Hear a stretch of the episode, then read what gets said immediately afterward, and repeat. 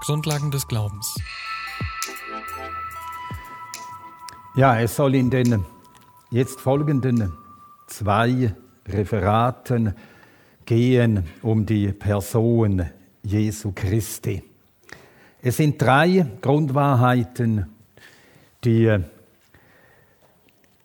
seine Person und sein Werk ausmachen. Und diese drei Grundwahrheiten, mit denen müssen wir ganz vertraut sein und von ihnen restlos überzeugt sein.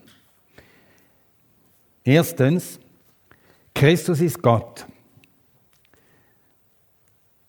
Zweitens, Christus ist wahrer Mensch. Und drittens, Christus ist sündlos. Und diese drei Wahrheiten werde ich jetzt der Reihe nach entfalten. Die Gottheit Christi, dann die Menschheit Christi und als drittes die Sündlosigkeit Christi. Wir lesen Matthäus Kapitel 16, die Verse 16 bis 18.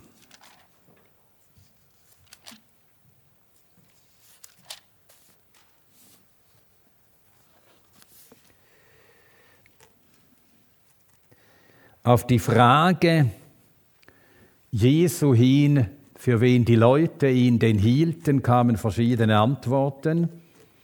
Dann fragte der Meister die Jünger, und ihr, wer sagt ihr, dass ich sei?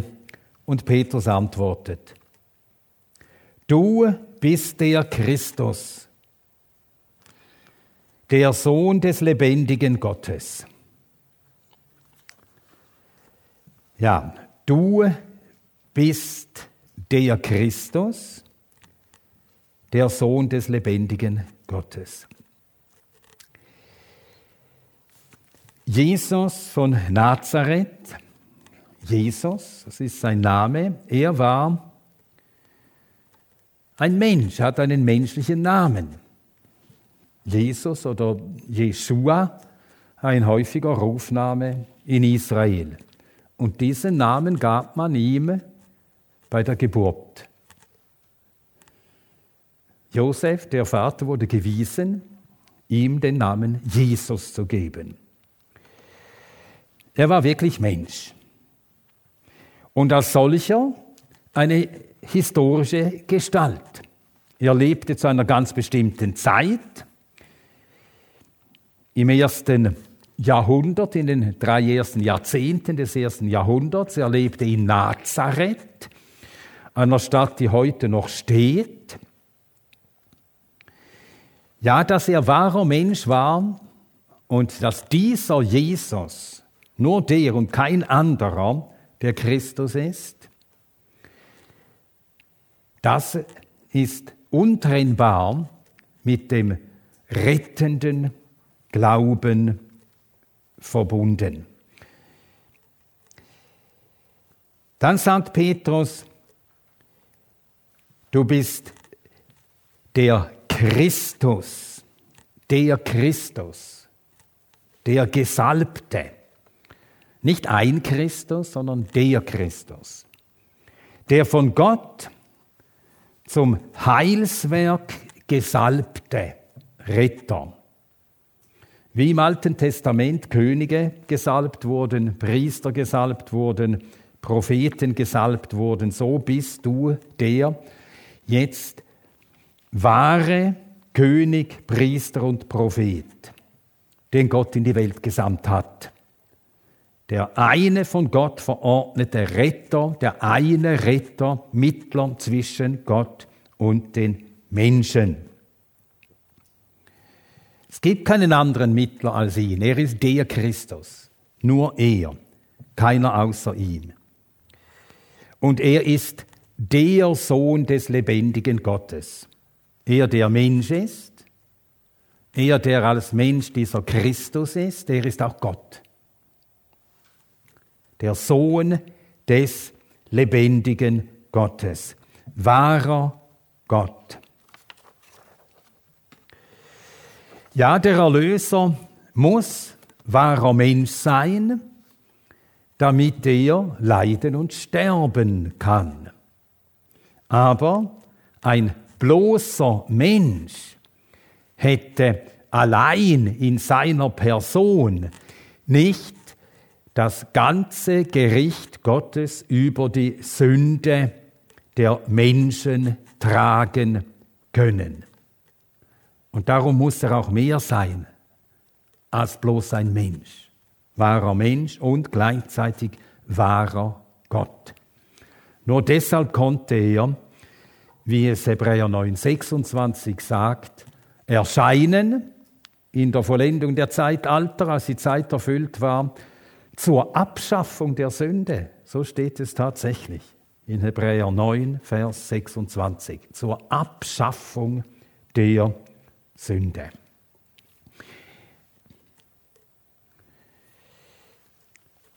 Jetzt zunächst zur Gottheit Christi. Ja, die, es ist die Lehre der Erlösung, welche die Bibel unterscheidet von allen sonst heilig genannten Schriften der Völker. Und entsprechend ist das zentrale Thema, das Thema der Bibel, Christus, der göttliche Erlöser. Wer er ist, wie er ist, was er gewirkt hat, dass er wahrer Gott ist und auch wahrer Mensch.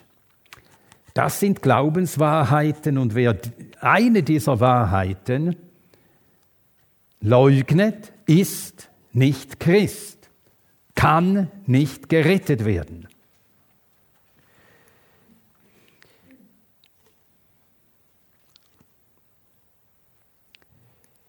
Schauen wir uns zwei Zeugnisse zunächst an aus dem Alten Testament zur Gottheit Christi.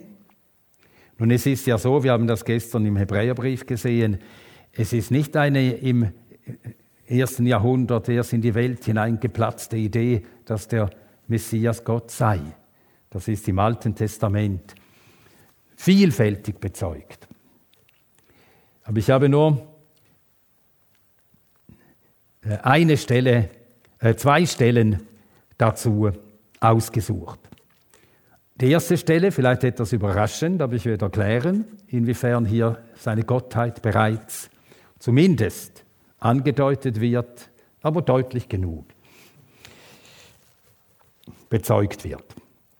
1. Mose 3, Vers 15, Gott spricht zum gefallenen, zur Schlange und das gefallene Menschenpaar steht da und hört zu.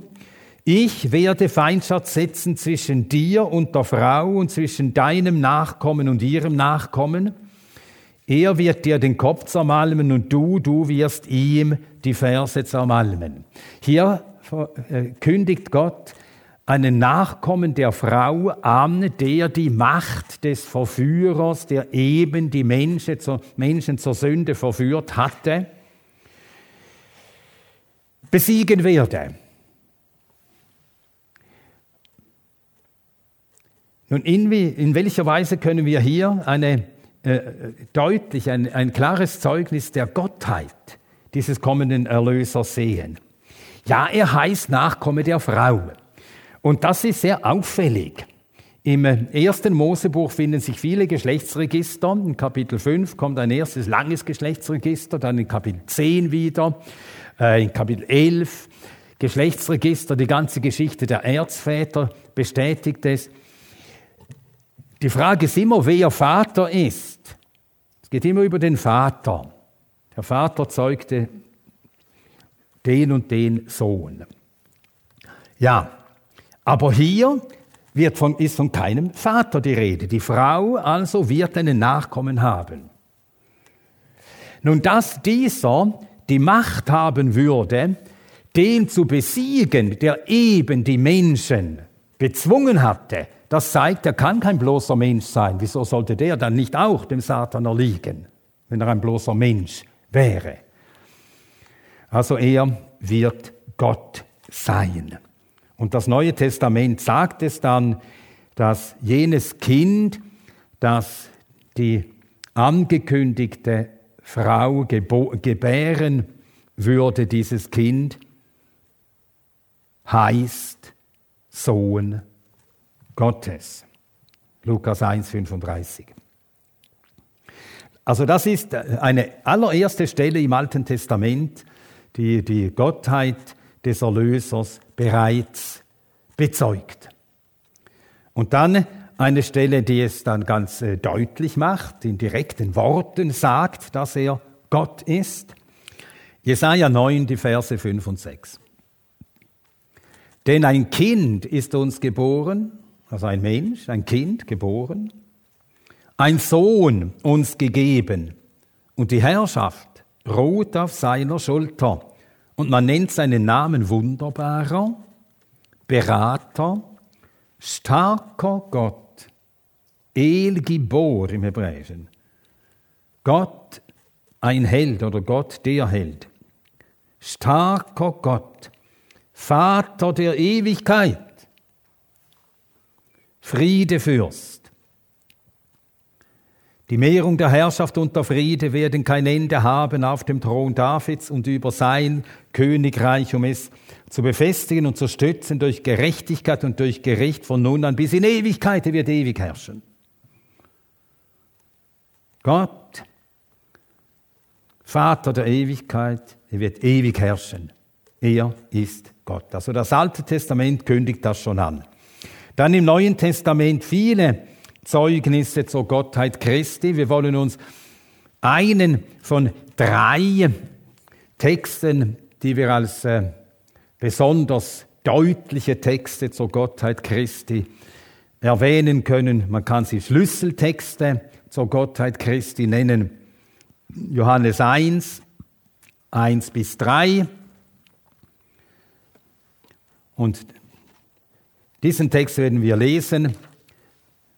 Die zweite, der zweite Schlüsseltext wäre Kolosser 1 und der dritte wäre Hebräer 1, aber auf die gehen wir nicht ein. Also Johannes 1, Verse 1 bis 3.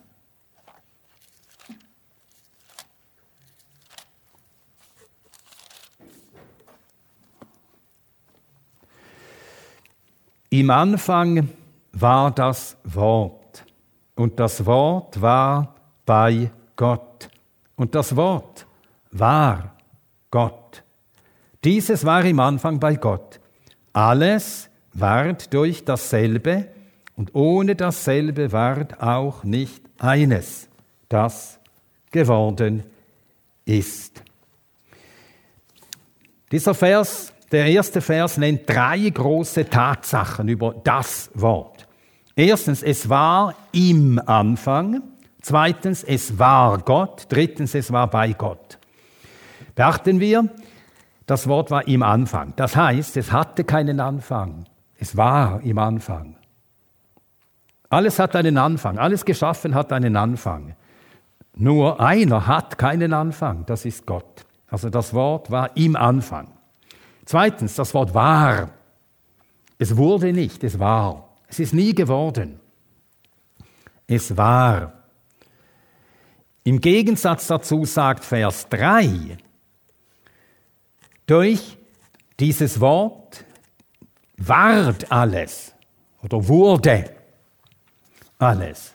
Alles ist geworden außer ihm, der immer war. Also er ist Gott. Das Wort war, es ist ewig, es war im Anfang, und darum kann Johannes als nächstes sagen, das Wort war Gott.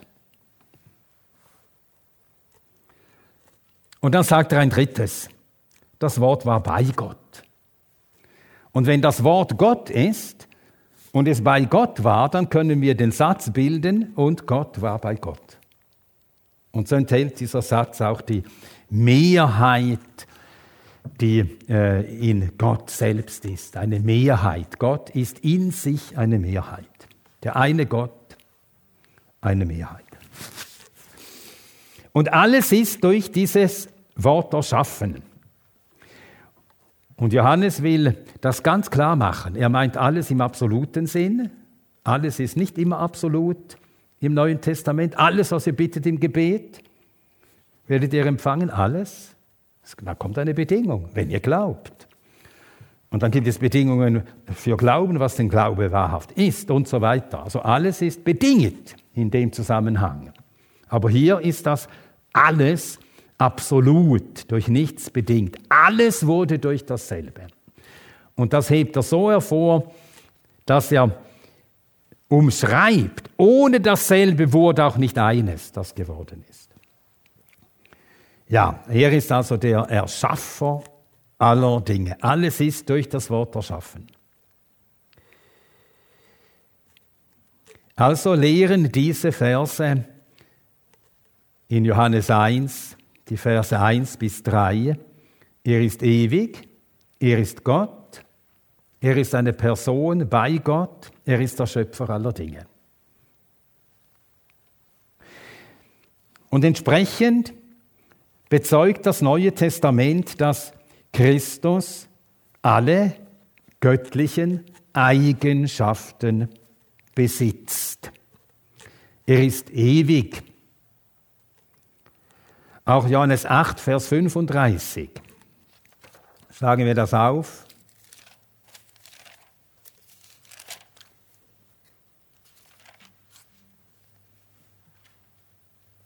Johannes 8, Vers 35. Der Knecht bleibt nicht immer im Haus, der Sohn bleibt für immer. Und dann Johannes 8, 58. Johannes 8, 58. Wahrlich, wahrlich, ich sage euch, ehe Abraham ward, Abraham hat einen Anfang, er wurde einmal, ehe Abraham ward, bin ich. Zeitlose Ewigkeit bin ich. Er hat alle göttlichen Eigenschaften, er ist ewig. Das soll genügen für diese Eigenschaft. Christus ist allwissend. Nehmen wir ein Beispiel dazu aus dem, auch aus dem Johannesevangelium Kapitel 2, 24 und 25. Johannes Kapitel 2, die Verse 24 und 25. Ja, wir lesen von Vers 23 an. Als er aber zu Jerusalem war am Passa auf dem Fest, glaubten viele an seinen Namen, als sie seine Zeichen sahen, die er tat. Jesus selbst aber vertraute sich ihnen nicht an, weil er alle kannte und nicht bedurfte, dass jemand Zeugnis gebe vom Menschen, denn er selbst wusste, was im Menschen war. Der Mensch sieht nur das Äußere, wer sieht das Herz? Nur Gott. Die bekannte Stelle als erster Samuel 15. Salomo bekennt das im Gebet vor Gott er sagt in 1. Könige 8, Vers 39. 1. Könige 8, der Vers 39.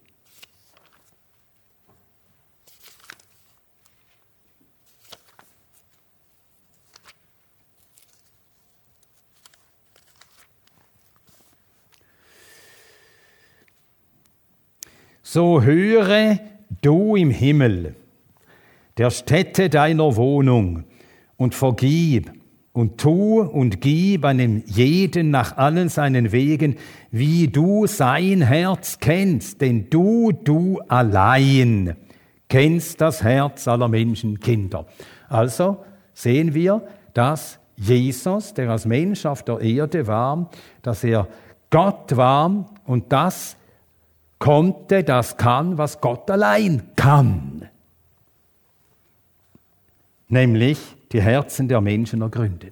Du allein kennst die Herzen der Menschen. Er ist allwissend. Er ist allgegenwärtig. Johannes 3, Vers 13. Johannes 3, Vers 13.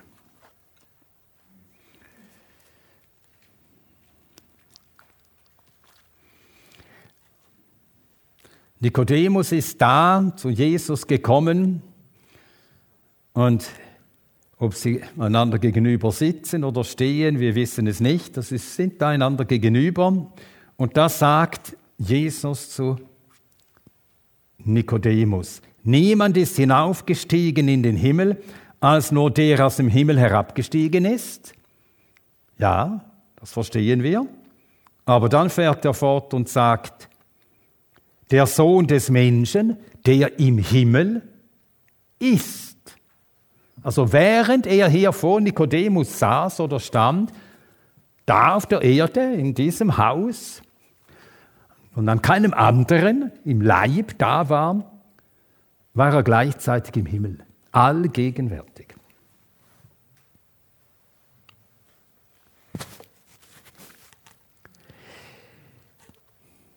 Jesus Christus ist unveränderlich Hebräer 13, Vers 8. Wie Gott, unveränderlich, wir alle sind veränderlich, einerseits zum Schlechten, aber es ist auch gut, dass wir veränderlich sind, denn wären wir nicht veränderlich, dann müssten wir ewig Sünder bleiben, die wir jetzt sind. Und Gott kann uns ändern. Aber Gott ist unveränderlich, nur er. Und Hebräer 13, Vers 8 sagt, Jesus Christus ist derselbe. Gestern und heute und in Ewigkeit. Und damit ist er Jahwe, der Herr. Malachi 3, Vers 6 sagt, ich, Jahwe, verändere mich nicht. Malachi 3, Vers 6. Ich, Jahwe, verändere mich nicht. Jesus Christus ist derselbe. Er verändert sich nicht. Er ist unergründlich. Matthäus 11, 27. Alles ist mir übergeben von meinem Vater und niemand erkennt den Sohn als nur der Vater, noch erkennt jemand den Vater als nur der Sohn und wem irgend der Sohn ihn offenbaren will. Also niemand erkennt den Sohn, er ist unergründlich. Nur Gott erkennt den Sohn. Nur Gott erkennt Gott ganz. Ja. Und darum hat Christus göttliche Titel. Er heißt Herr.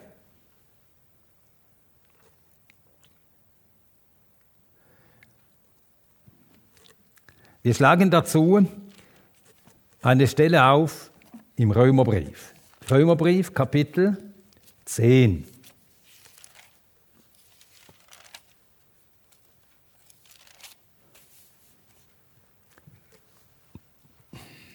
Römerbrief Kapitel 10.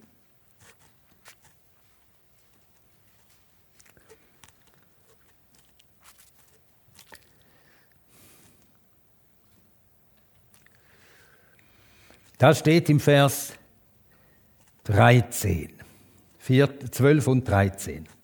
Römer 10, Verse 12 und 13. Denn es ist kein Unterschied zwischen Jude und Grieche, denn derselbe Herr von allen ist reich für alle, die ihn anrufen. Denn jeder, der irgendeinen Namen des Herrn anrufen wird, wird errettet werden. Und hier spricht Paulus selbstverständlich vom Herrn Jesus Christus. Und wer ihn, den Herrn, anruft, es ist kein Unterschied. Er ist reich für alle, die ihn anrufen. Und dann ein Zitat aus dem Alten Testament, denn jeder, der irgend den Namen des Herrn anrufen wird, wird errettet werden. Das ist ein Zitat aus dem Propheten Joel und wenn man das dort nachliest, dann steht dort im Hebräischen, Haya kol ashed yikra beshem Yahweh Jemalet. Es wird geschehen, jeder, der den Namen Jahwes anruft, wird errettet werden.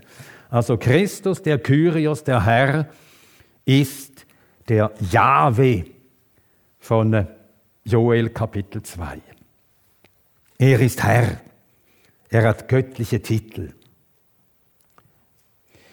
Gestern haben wir diesen Vers gelesen in Hebräer 1, Vers 8. Gott selbst nennt seinen Sohn Gott. Dein Thron, o oh Gott, das spricht Gott. Gott spricht zu seinem Sohn. Dein Thron, o oh Gott, ist von Ewigkeit zu Ewigkeit.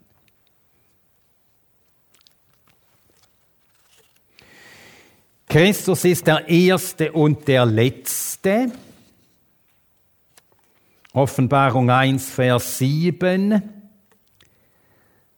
17, verzeiht. Offenbarung 1, Vers 17. Als ich ihn sah, fiel ich zu seinen Füßen wie tot. Und er legte seine Rechte auf mich und sprach, fürchte dich nicht. Ich bin der Erste und der Letzte. Jesaja 44, Vers 6. Hier spricht der Gott Israels. Jesaja 44, Vers 6. Ich bin der Erste und der Letzte und außer mir ist kein Gott. Nun entsprechend wird Christus von den Aposteln Gott genannt. Wir sahen bereits Johannes 1, Vers 1, das Wort war Gott.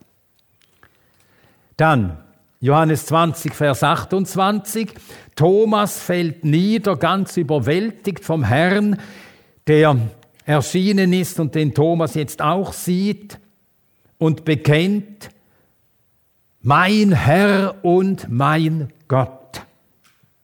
Mein Herr und mein Gott. Johannes 20, 28. Paulus sagt in Römer 9, Vers 5 von Christus.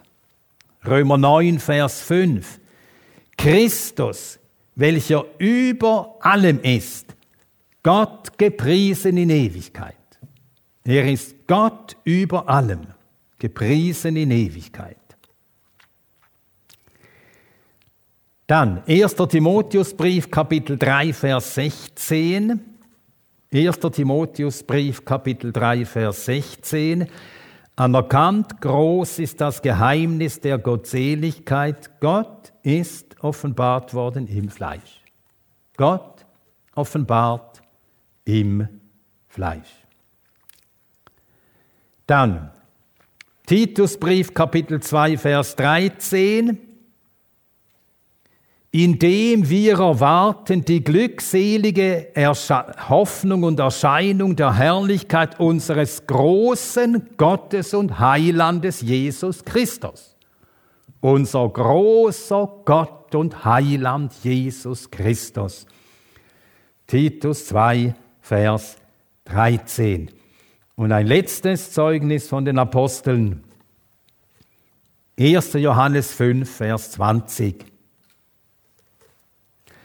Wir wissen aber, dass der Sohn Gottes gekommen ist und uns ein Verständnis gegeben hat, damit wir den Wahrhaftigen erkennen.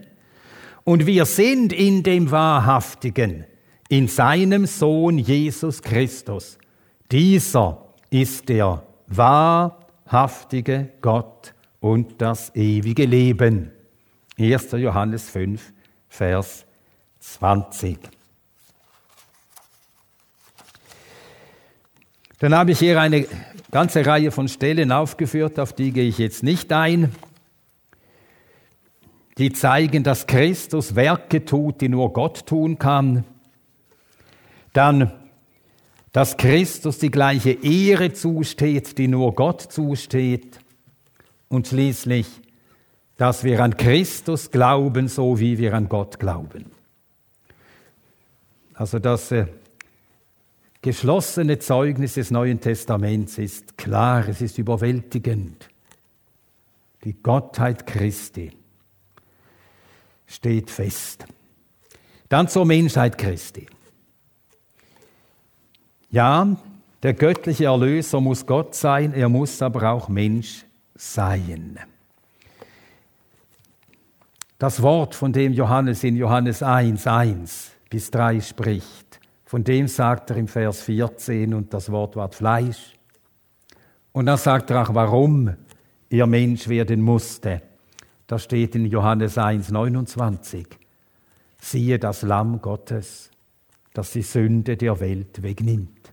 Er musste Mensch werden, um für die Sünde der Menschen zu leiden und zu sterben. Nur als Mensch konnte er Stellvertreter sein für die Menschen im Gericht über die Sünde.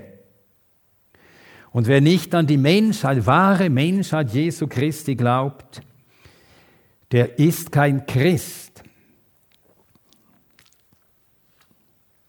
Oder wer glaubt, dass er ein bloßer Mensch war, ist auch kein Christ. Wahrer Mensch, wahrer Gott. Johannes schreibt im ersten Johannesbrief im Kapitel 4, Vers 3. Jeder Geist, der nicht bekennt, dass Jesus Christus im Fleisch gekommen ist, ist nicht aus Gott. Dies ist der Geist des Antichrists. Es ist ein antichristlicher Geist, der die Menschheit Christi leugnet. Nun, Christus musste Mensch werden, eben um Stellvertreter zu sein für sündige Menschen. Er musste Mensch werden, um sterben, um leiden und sterben zu können. Er musste Mensch werden, um ein mitleidvoller und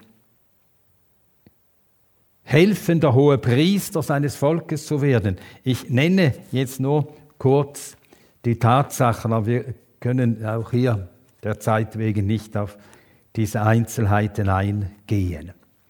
Er wurde Mensch, um der Erste, der Erstgeborene zu sein unter vielen Brüdern.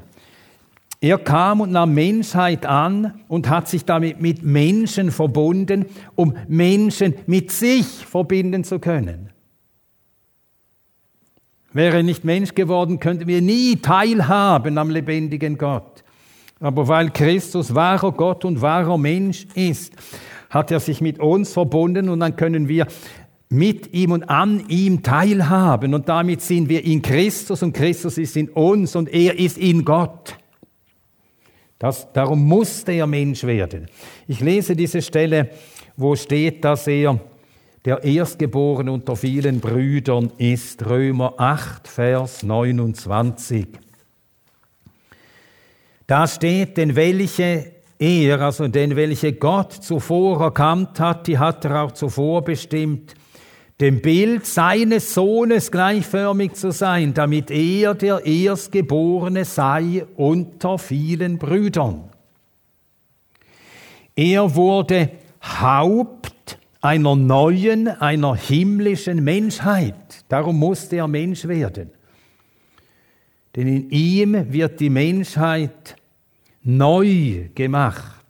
Er ist der zweite Mensch vom Himmel, so sagt es äh, Paulus im ersten Korintherbrief. Der erste Mensch, Adam, irdisch, gefallen, sündig. Christus wird Mensch, um eine neue, in ihm, eine neue, eine erlöste, eine himmlische Menschheit zu schaffen. Und er wurde Mensch, um Erbe zu sein. Hebräer 1, Vers 2, er ist der Erbe aller Dinge. Und wenn wir durch Glauben Kinder Gottes geworden sind, sind wir, so, sind wir Kinder, so auch Erben, Erben Gottes und Miterben Christi. Römer 8, 17. Erben. Ja, Adam hatte alles verloren, alles. Das Leben, Gott, die Herrschaft über die Schöpfung, alles. Alles verloren. Christus wird Mensch und empfängt als Mensch alles, was der Mensch verloren hat. So ist er Erbe aller Dinge und durch ihn und mit ihm und in ihm erben wir alles. Erben Gottes und Miterben Christi. Die Notwendigkeit der Menschwerdung Christi. Nun, das Alte Testament bezeugt die Menschheit Christi sehr deutlich. Damit hatten die Juden auch nie Probleme. Sie hatten und haben bis heute Probleme, seine Gottheit zu erkennen. Dann das Zeugnis des Neuen Testaments zur Menschheit Christi, das ist auch so deutlich. Ich habe hier 13 verschiedene Punkte aufgezählt, aber die könnt ihr dann für euch selber nachlesen.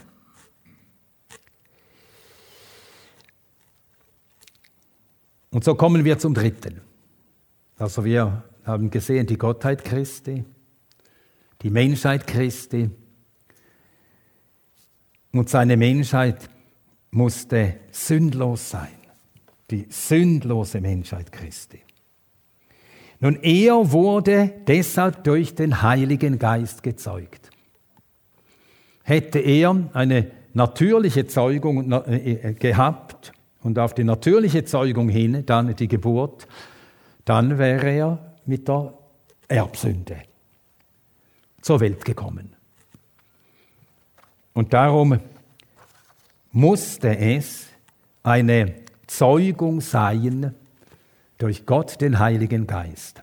Und darum ist auch die Wahrheit von der Jungfrauengeburt. Das ist nicht ein Mythos, ein verzichtbar und dass man ganz gut Christ sein kann, ohne an die Jungfrauengeburt zu glauben. Das ist absolut notwendig. Er war kein Kind äh, mit der sündigen Natur Adams.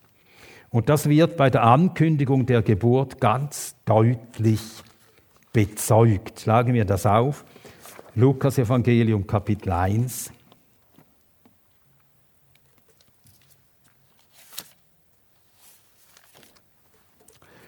Lukas Evangelium Kapitel 1.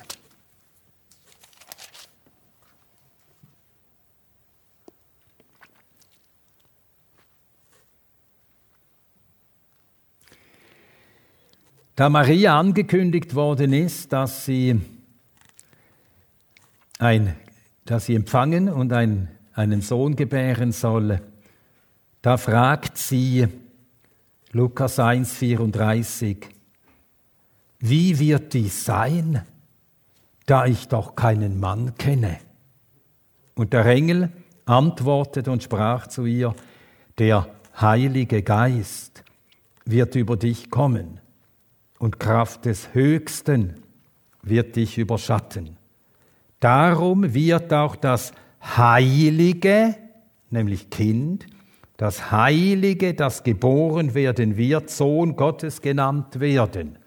Das heilige Kind. Tohagion und gemeint ist eben Teknon, das heilige Kind. Ein heiliges Kind. Kein Kind von menschlichen Eltern ist als heiliges Kind geboren. Wir werden alle geboren in der Sünde.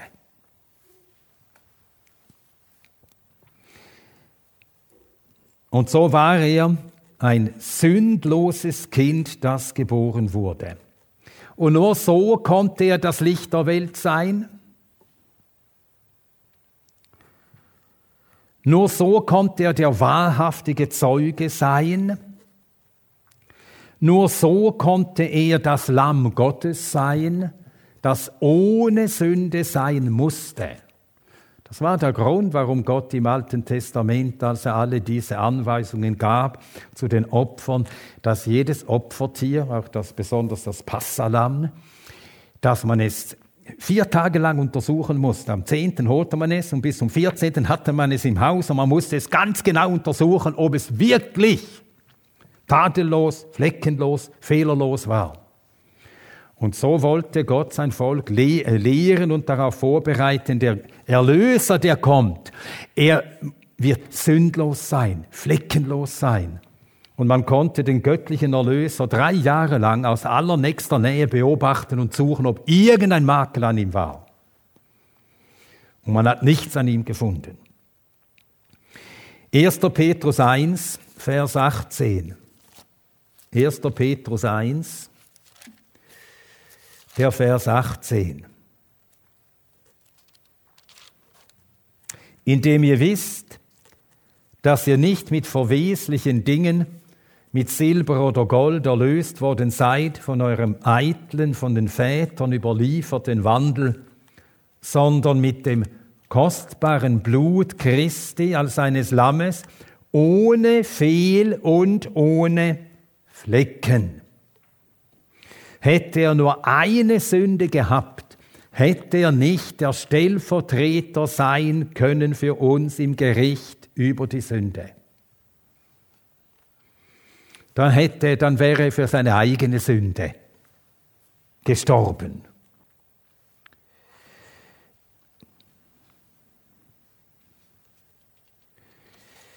Zur Sündlosigkeit Christi wollen wir uns drei Stellen notieren. Und zwar das Zeugnis von drei Aposteln zur Sündlosigkeit Christi. Zuerst 1. Johannes 3, Vers 5. 1. Johannes 3, der Vers 5. Und ihr wisst, dass er offenbart worden ist, damit er unsere Sünden wegnehme. Und Sünde ist nicht in ihm. Also in ihm war keine Sünde, in ihm ist keine Sünde. Sünde ist nicht in ihm. Dann 1. Petrus 2, Vers 22. 1. Petrus 2, Vers 22.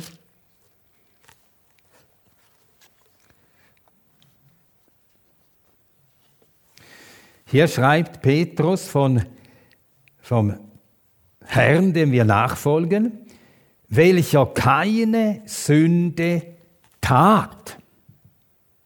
Also er tat keine Sünde. Sünde war nicht in ihm. Er tat keine Sünde.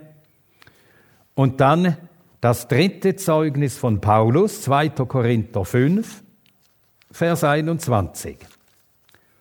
2. Korinther 5, Vers 21. Den der Sünde nicht kannte, hat er für uns zur Sünde gemacht, damit wir Gottes Gerechtigkeit würden in ihm. Und da wird es noch einmal ganz deutlich. Hätte er eine Sünde nur getan, hätte er Sünde gekannt, wäre Sünde in ihm gewesen, hätte er nicht unser Stellvertreter sein können. Er kannte Sünde nicht. Und natürlich wusste er besser als jeder Mensch, was Sünde ist. In dem Sinn kannte er sie sehr wohl. Aber er kannte sie nicht so, wie wir Menschen die Sünde kennen.